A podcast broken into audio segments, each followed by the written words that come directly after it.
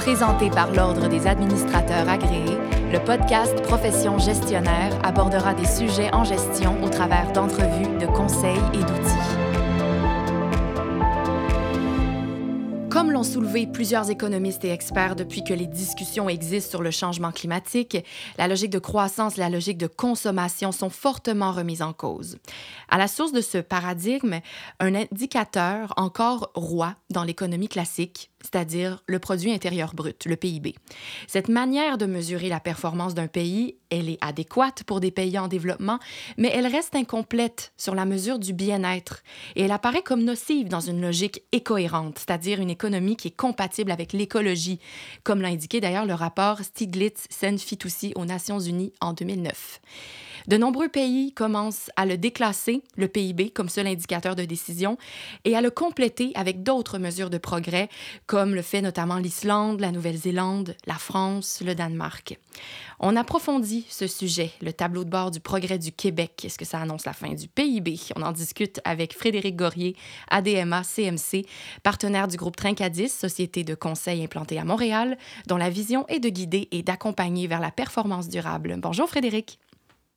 Bonjour Béatrice, euh, c'est un plaisir d'être avec vous pour discuter de cette euh, initiative que je trouve importante. Euh, elle existe depuis juin 2022 et le Québec s'est doté d'un tableau de bord du progrès en complément du classique PIB et peut-être que pas suffisamment de gens le savent. Mais c'est très intéressant. D'ailleurs, il y aura euh, une façon d'accéder à ce tableau de bord. Mais Frédéric, on va commencer par le début. Peux-tu nous expliquer en quoi consiste ce nouveau référentiel québécois sur le progrès et quels sont les objectifs derrière cette initiative? Oui, bien sûr. Euh, alors en fait, le Québec a introduit euh, ce nouveau référentiel pour mesurer le, le, progrès de la nation sur deux aspects. D'une part, le bien-être de sa population, euh, et d'autre part la richesse nationale. Et l'idée derrière ça, c'est de se détacher de la traditionnelle dépendance au PIB comme critère de décision.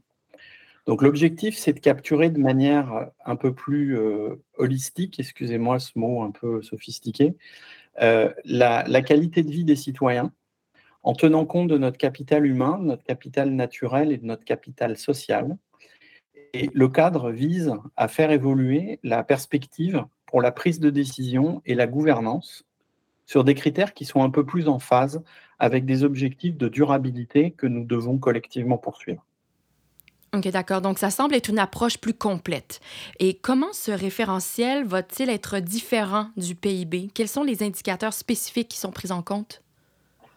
Alors, en fait, euh, le, PIB se concentre principalement sur la production économique. Euh, alors que le nouveau référentiel québécois élargit la perspective en incluant des indicateurs sociaux, environnementaux.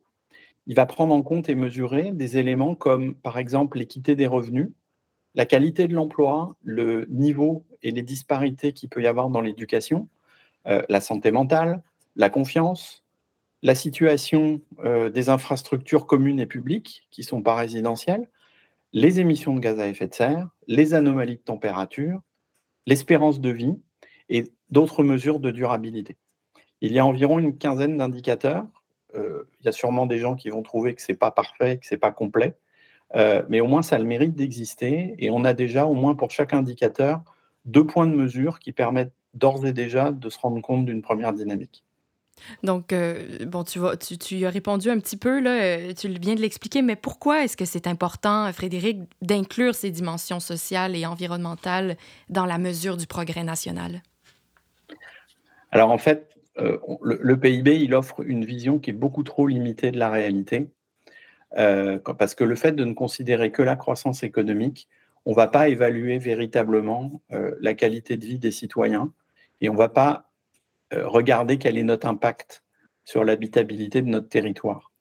le fait d'avoir ces jeux d'indicateurs-là, ça va nous permettre dans nos décisions qu'on va s'assurer que la croissance qu'on essaye de, construire pour le futur, elle est durable à long terme et que la qualité de l'héritage euh, qu'on va laisser à nos enfants euh, leur permet de, passer le relais euh, à leurs propres enfants et aux générations futures. Hmm, très bien. Et de quelle façon ces nouvelles mesures pourraient-elles influencer les politiques publiques au Québec? Alors, selon moi, euh, en intégrant ces indicateurs dans de la prise de décision, euh, les différents paliers de gouvernement qu'on peut avoir au sein du Québec, donc que ce soit local, national, et puis on pourrait même espérer que, ce jeu d'indicateurs pourrait avoir une influence sur le fédéral, euh, je pense que ça pourrait mieux orienter les politiques publiques. Euh, par exemple, sur deux volets. D'une part, la fiscalité, ou bien les mesures d'équité légale pour favoriser une consommation responsable, et puis par exemple pénaliser des produits et des services qui ne sont pas durables. Euh, je l'avais dit dans un autre balado, je pense que les institutions doivent agir en gendarmes bienveillants. Euh, une autre manière de voir les choses, c'est aussi de redistribuer à bon escient toutes les contributions qui sont collectées pour favoriser euh, une équité sociale ou des investissements d'infrastructures qui nécessitent une masse critique ou une évolution de règles et de lois en faveur des objectifs qui sont visés par le progrès à long terme. Euh, je peux prendre un exemple très concret pour illustrer ça.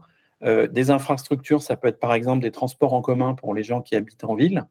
Euh, ça peut être des routes pour des gens qui habitent de manière éloignée.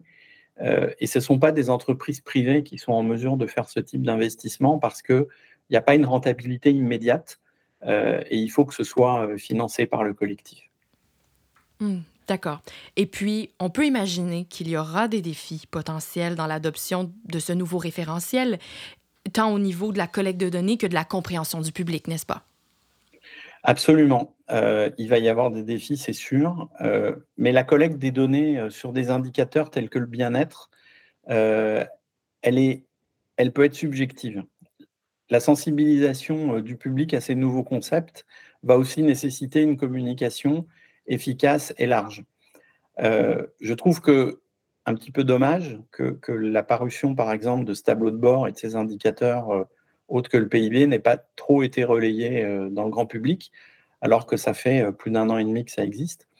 Et, selon moi, en fait, l'attitude des, des, décideurs à tous les niveaux de gouvernance, elle va être clé pour montrer un alignement entre les objectifs, les orientations stratégiques et les politiques pour s'aligner sur ces nouvelles priorités.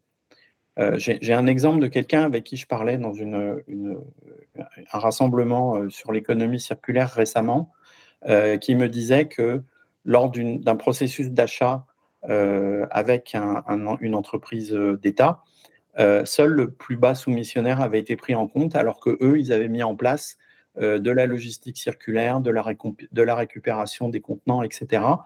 Et ça coûtait un petit peu plus cher, et pourtant, l'acheteur public n'a pas inclut ça dans ses critères de décision. Donc en fait, il faut qu'il y ait une connexion entre euh, ce tableau de bord qui est, superbe et puis l'application pratique euh, au quotidien. En conclusion, Frédéric, comment voyez-vous l'avenir de ces nouvelles mesures de progrès national au Québec? Est-ce que c'est une tendance qui pourrait s'étendre à d'autres provinces? Alors, personnellement, je suis très optimiste euh, sur l'impact positif que ça pourrait avoir au Québec parce que j'estime que nous sommes vraiment chanceux d'avoir ce tableau de bord. Il y a quelques pays qui commencent à y venir et je pense que l'état d'esprit euh, du public est prêt. Euh, et si ces nouvelles mesures sont utilisées dans la prise de décision, elles vont assez rapidement démontrer leur utilité et elles vont conduire à des, améliorations tangibles euh, dans la vie des citoyens. Et ça pourrait certainement inspirer d'autres provinces et d'autres pays. Et je pense que c'est une étape qui serait nécessaire vers une approche un peu plus complète de l'évaluation du progrès sociétal. Excellent. Mais merci beaucoup, Frédéric, pour votre venue à Profession gestionnaire. Merci pour tous ces éclaircissements sur le nouveau référentiel québécois sur le progrès national. C'est effectivement une, perspective qui est très inspirante sur la manière dont, on mesure le succès d'une société. Donc, à retenir sur ce qui a été discuté aujourd'hui sur ce nouveau, nouveau tableau de bord du progrès du Québec.